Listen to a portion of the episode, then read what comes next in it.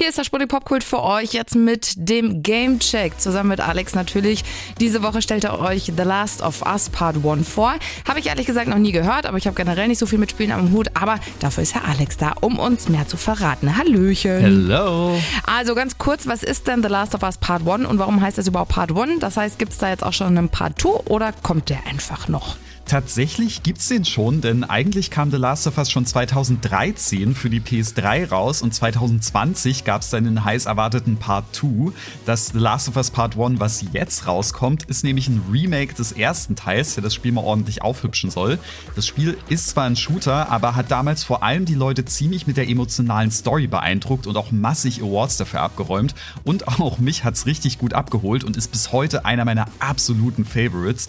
Und trotzdem steht das Remake Remake aber eher unter einem schlechten Stern, weil sich viele im Voraus darüber aufgeregt haben, dass das Spiel ein Remake ja eigentlich gar nicht nötig hätte. Alles klärchen. Wir sind mittendrin im Sputnik Pop Kult und Alex erzählt uns gerade etwas zum neuen Game The Last of Us Part 1. Gerade hat er uns ja schon erzählt, dass es ein Remake vom Originalspiel Last of Us ist und ziemlich viel mit der Story überzeugen konnte. Aber für alle, die es damals nicht gespielt haben. Erklär doch erstmal, worum geht's denn da allgemein? Also, The Last of Us spielt ein paar Jahre nach einer Art Zombie-Apokalypse. Diesmal ist es aber kein Virus, sondern ein Pilz, der die Menschen in hungrige Kannibalenmonster verwandelt. Zwei Jahrzehnte nachdem dieser Pilz die Menschheit infiziert hat, versuchen sowohl das Militär als auch die Rebellentruppe der Fireflies irgendwie die Gesellschaft aufrechtzuerhalten. Man übernimmt dann die Rolle des überlebenden Joel, der als eine Art Schmuggler über die Runden kommt.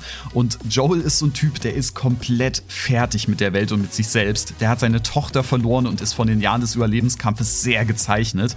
Mit seiner Partnerin Tess will er eigentlich nur einen ganz normalen Schmuggeljob für die Rebellen der Fireflies erledigen, aber er soll diesmal keine Ware schmuggeln, sondern das 14-jährige Mädchen Ellie. Müsst ihr jetzt schon Kinder rekrutieren?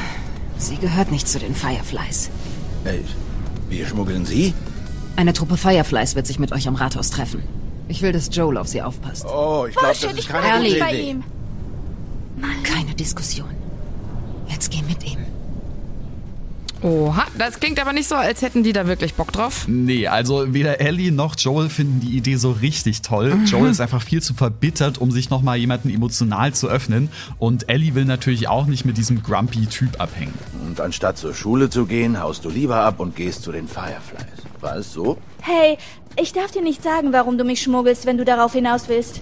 Weißt du, was toll an meinem Job ist? Ich muss gar nichts wissen. Um ehrlich zu sein, interessiert's mich einen Scheiß, was du vorhast. Na toll. Gut.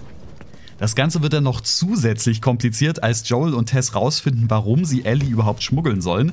Sie ist nämlich immun gegen die Zombie-Bisse und die Fireflies wollen mit ihrer Hilfe einen Impfstoff gegen den Pilzbefall herstellen. Oh mein Gott. Hat Marlene uns verarscht? Warum schmuggeln wir ein infiziertes Mädchen? Ich bin nicht infiziert. Nein?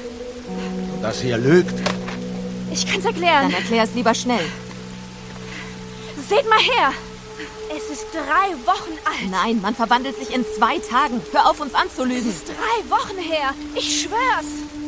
Und deswegen machen sie sich dann auf eine verdammt lange Reise einmal quer durch die USA auf. Okay, klingt auf jeden Fall ganz schön spannend.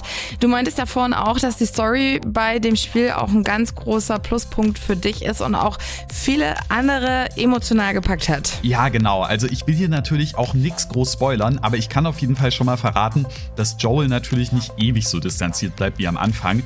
Irgendwann weicht er halt dann doch auf und zwischen den beiden entwickelt sich so eine richtig schöne Vater-Tochter-Beziehung mit vielen tollen Charaktermomenten. Da rücken die Zombies und der Überlebenskampf manchmal schon fast ein bisschen in den Hintergrund Hintergrund. Aber ich muss auch dazu sagen, dass es eine richtige Achterbahn der Gefühle ist. Denn natürlich passieren Joel und Ellie und den Menschen um sie herum in so einem düsteren Zombie-Setting auch richtig viele schlimme Sachen. Und mit der Brutalität hält sich das Spiel auch nicht gerade zurück. Da sollte man sich dann gegebenenfalls vorher auch mal über eventuelle Triggerwarnungen informieren. Ich kann aber sagen, dass, und das obwohl ich die Story ja auch schon kannte, sie fast zehn Jahre später immer noch richtig gut funktioniert. Packend erzählt, toll geschrieben. Davor und danach gab es wenig Spiele, die das so gut gut oder besser hingekriegt haben. Alles klar. Also für Story-Fans schon mal ein absolutes Muss. Wie sieht's denn eigentlich mit dem Gameplay aus? Also das Gameplay ist jetzt definitiv nicht der Star des Spiels, aber es macht trotzdem einen ziemlich guten Job, um die Stimmung und das Setting zu unterstützen. Ich habe ja vorhin schon erwähnt, dass es im Kern ein Third-Person-Shooter ist.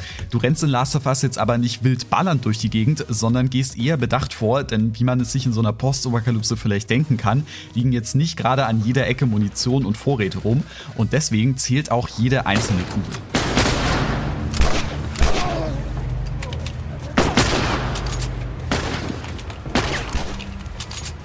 Sie kriegen es da irgendwie echt gut hin, dass man immer gerade so irgendwie durchkommt, aber sich auch das Gefühl der Ressourcenknappheit echt gut vermittelt.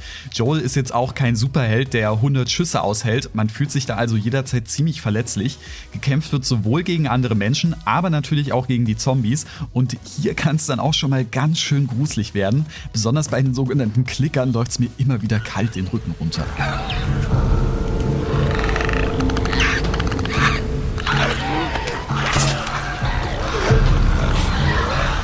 Die sind zwar mehr oder weniger blind, aber orten ihre Beute dafür über Geräusche, so ein bisschen wie eine Fledermaus. Da ist es dann am besten, man schleicht sich durch. Aber bei den Horrorviechern irgendwie noch einen kühlen Kopf zu bewahren, also Junge, Junge, da werden die Hände schon mal ganz schön schwitzig am Controller. Hm, okay, das klingt auf jeden Fall ganz schön fies. Ich weiß ja nicht, ob ich das spielen könnte, ich kleiner Schisser. Aber äh, sag mal, du klingst auf jeden Fall ziemlich begeistert, aber du meintest am Anfang ja schon, dass das Remake nicht bei allen oder nicht überall gut ankommt, oder? Ja, das stimmt leider. Ich glaube, das liegt zum einen daran, dass sich am Gameplay jetzt nicht so viel getan hat. Die Gegner verhalten sich ein bisschen cleverer und das Bewegen und Ballern fühlt sich auch moderner an. Aber das sind halt eher Details und im Grunde ist es in der Hinsicht ziemlich unverändert geblieben. Grafisch sieht das Remake aber um Welten besser aus. Das Problem, was viele Leute aber sicherlich trotzdem haben, ist, dass das Original für seine Zeit eben schon auch total großartig aussah. Ich denke, da unterschätzt man dann leicht, wie viel sich eben doch getan hat, denn im direkten Vergleich hat das Remake mehr als nur eine Nase vorn. Es ist natürlich aber schon ein ganz schöner Luxus und sowieso schon ziemlich schickes Spiel einfach noch hübscher zu machen. Aber ich muss sagen, dass das auch der Story ganz gut tut, denn die viel besseren Gesichtsanimationen geben den emotionalen Momenten noch mal eine Ecke mehr Impact. Ob einem das jetzt aber die 70 bis 80 Euro wert ist, die man halt fürs Remake latzen muss, ist natürlich knifflig. Allein wegen der besseren Optik ist es das vielen vielleicht nicht wert, aber wenn man Last of Us bisher noch gar nicht gezockt hat oder wie ich einfach schon seit langem mal wieder spielen wollte, macht man mit dem Remake absolut nichts verkehrt. Alles klar, danke Alex. Also Freunde, wenn ihr Lust auf eine packende Story im Zombie-Setting und schicker Grafik habt, dann ist Last of Us Part 1 bestimmt genau das Richtige für euch. Gibt's aktuell nur auf der PlayStation 5 für 70 bis 80 Euro. Später soll es auch noch auf dem PC kommen.